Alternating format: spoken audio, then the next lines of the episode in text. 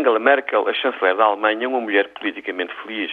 O Bundestag, a Câmara Baixa do Parlamento Alemão, aprovou hoje a legislação sobre a modificação do Fundo Europeu de Estabilização Financeira, acordado pelos governos europeus no final de julho. Merkel conseguiu duas coisas. Para começar, uma maioria absoluta da sua coligação. Isto garante-lhe, por agora, estabilidade política ao nível doméstico.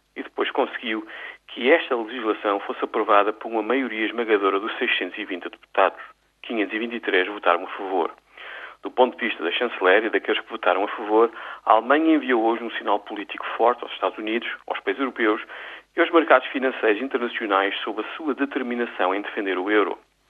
Não será preciso, todavia, esperar muito tempo para ver esta determinação ser novamente testada.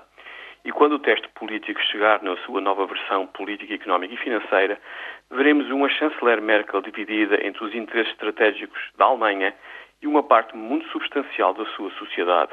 A resposta de Berlim será então decisiva para o futuro da Europa e também de Portugal. A Alemanha é hoje em dia a potência indispensável da Europa.